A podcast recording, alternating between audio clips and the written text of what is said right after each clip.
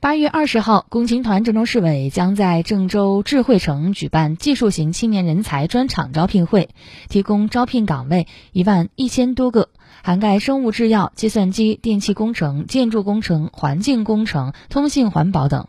根据了解，为了满足广大青年对职业规划的需求，届时主办方将设立创业创就业导师咨询台，组织青年创业导师为求职青年进行岗位匹配和推荐，为创业青年进行政策咨询和申报。